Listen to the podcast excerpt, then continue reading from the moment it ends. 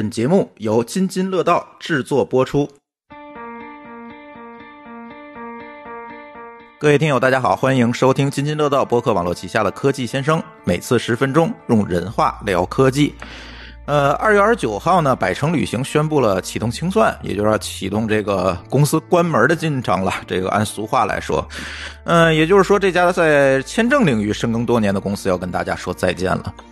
提起百城呢，可能很多经常出国的听友都有听说哈。作为在淘宝啊、飞猪这一类平台上最大的签证商家，加上阿里投资的加持，只要你在网上办签证，就几乎绕不过他们的这个产品宣传。不仅你在飞猪上办啊，很多比如说你通过银行来办啊，通过这个各种航空公司来办这种合作的业务，几乎在背后也都是百城来提供服务的。呃，这次疫情其实对旅游行业带来比较大的冲击啊，但为什么百城会成为第一个倒下的公司呢？这就要从签证业务的这个商业模式聊起了哈。大家都知道啊，持有中国护照想要出国，除了特别个别的几个国家以外，绝大多数情况下呢是需要办签证的。所以呢，这就诞生了一个比较大的生意啊，就是代办签证。只要你出国，就很难绕开这种签证中介啊、签证代理啊、签证公司。其实他们干的事儿都是一样的，怎么叫都有。而由于目的国家的这个政策不一样，这个签证跟签证之间其实不是完全一样的，就是办的方式啊、办的这个方法都不太一样。如果我们分类来看啊，咱可以基本上分为两类，一类呢是不能自己亲自去办啊，必须通过代理去办的这种签证，哎，也就是说我必须找一个旅行社啊、签证公司这类的公司去办的这个签证。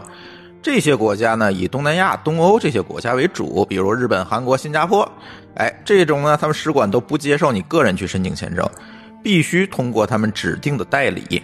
来提交签证，这个政策是为什么啊？其实这个政策的背后呢，实际上是亚洲文化里面的这个保人制度的延伸哈。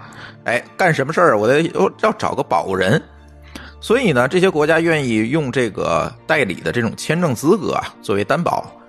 哎，如果你申请完这个签证，你留在人国家不回来了，这个时候这个国家就要这个使馆就要追究这个代理的责任了。一般怎么追究呢？就是罚款，或者甚至说你别给我代理了，对吧？你取消他的这个代理权，这样的话，这些签证公司就很害怕呀。这些国家希望说用这样的一个制度来促使这个签证的公司去对申请人的资格去做严格的审核，所以这个审核的责任就转转移了，由使馆审核，其实变成了这个签证公司来审核。所以，因为这样的原因啊，这一类的国家申请条件都不是说特别严格。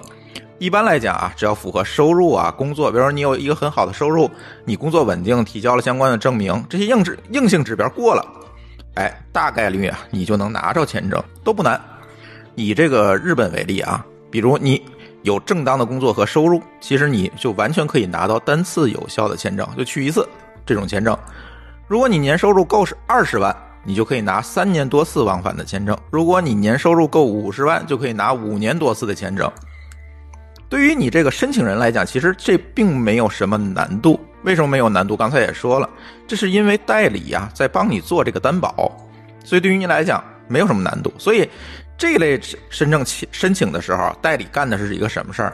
他就是填表，把表填好了，把这个东西交给使馆，好，工作结束了，然后签证大概率都会下来。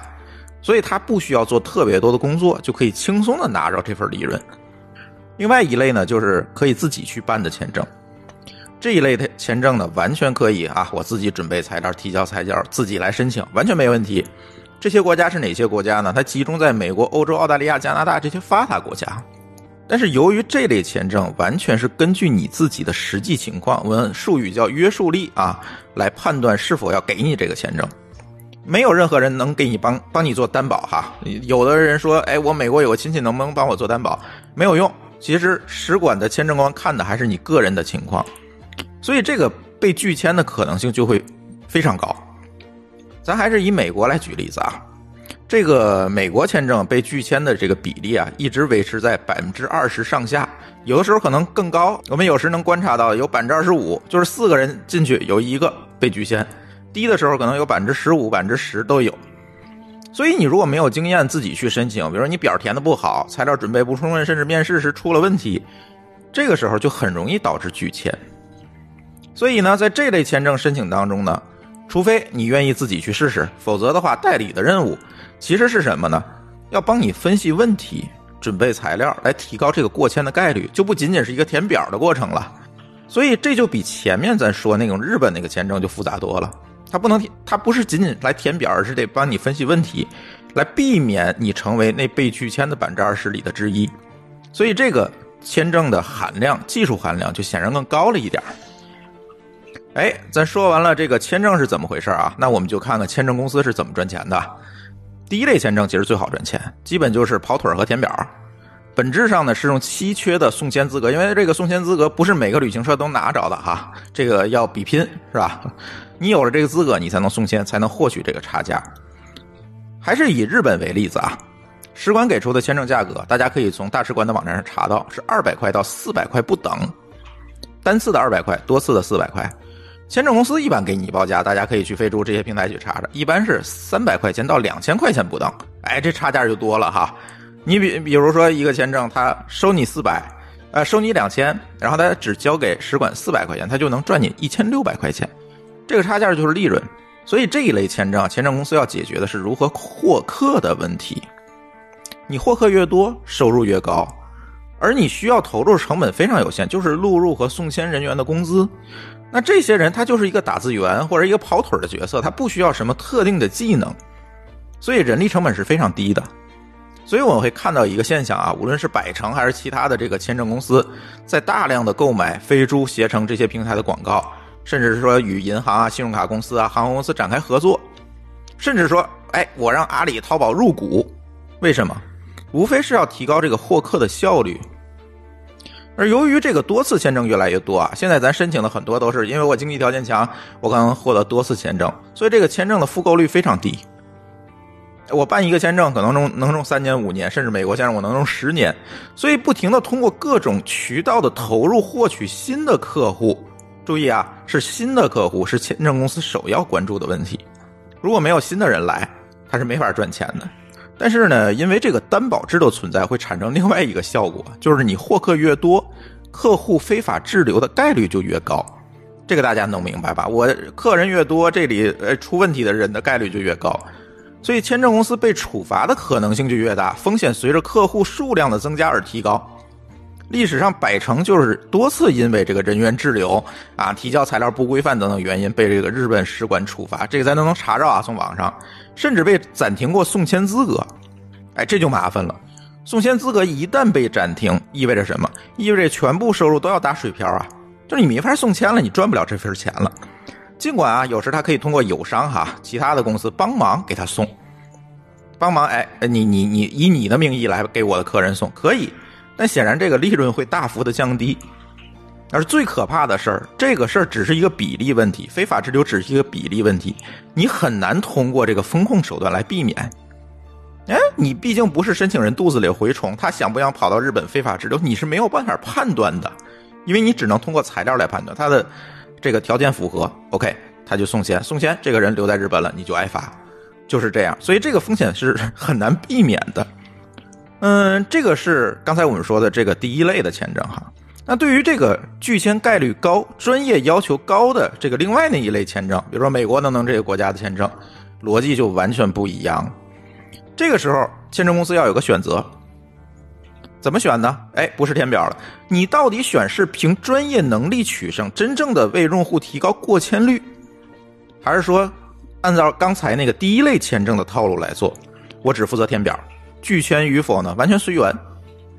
这个显然啊，大多数规模大的签证公司选择了第二种策略，所以这最简单啊，就是把美国签证当日本签证办，我只负责填表，那过没过签呢？其实有无数理由，他们可以等着客户，对吧？哎，你这个条件不符合，你看有这么多人拒签，你拒签也很正常，所以他们也不会承担任何责任，所以这个时候就拼概率了，他过了，哎，我挣了这份钱，他不过呢，他一般也不会退你的钱，所以跟他来讲，你过不过，跟他来讲没有关系。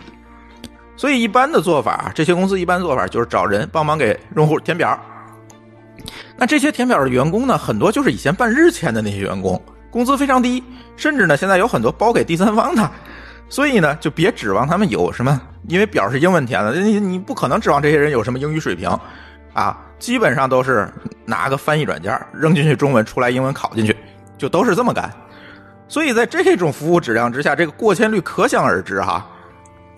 但是呢，这个由于这个签证复购率非常低，你是申了第一次，你很难说再去找他申请第二次，而申请人很难明白这背后有什么门道，你并不懂，除非你专门研究这件事儿。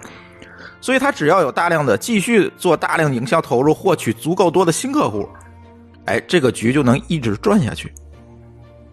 当然，也有一些公司选择第一种策略啊，就是我以质量取证，我帮用户分析问题、填表、做培训。来保证足够高的过签率，有效吗？非常有效，但显然这么做会大大的提高成本啊！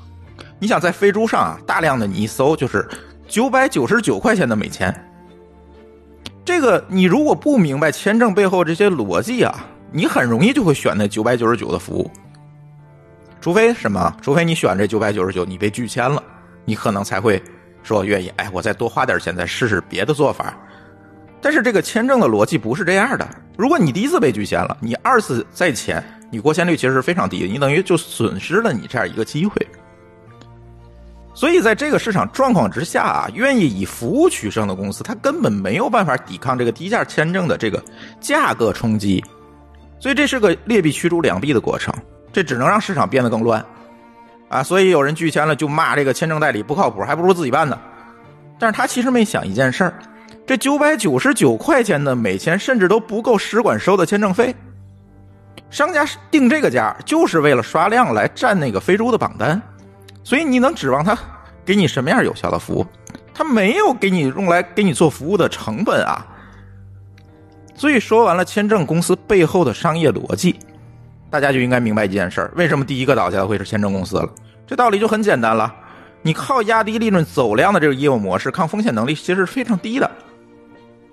一旦出现类似这次疫情这个突发事件，业务量马上归零，现金流利器就断了，然后就是一系列的连锁反应。当然，这个在国内啊，这个行业不规范，旅行行业的几乎每一个细分领域基本都是走量为主的商业模式。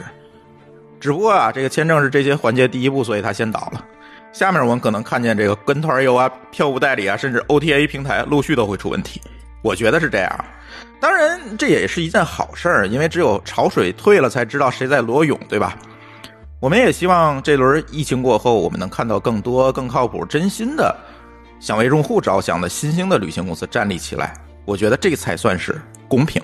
好，那这期节目我们就聊到这里，感谢大家的收听，我们下期节目再见。感谢您收听本期节目，同时您也可以收听我们制作的更多博客节目《乱炖》《蓝海之下》。拼娃时代和品质生活，在您收听的平台上直接搜索即可找到以上这些节目。我们鼓励以购买替代打赏。如果您觉得我们的节目对您有帮助，欢迎以购买周边产品的形式来支持我们。关注我们的微信公众号“津津乐道播客”，天津的津，欢乐的乐，道路的道，进入周边产品菜单购买即可。如果您愿意参与我们的讨论，可以加主播的微信号 d a o 幺六零三零幺，加入我们的听友群。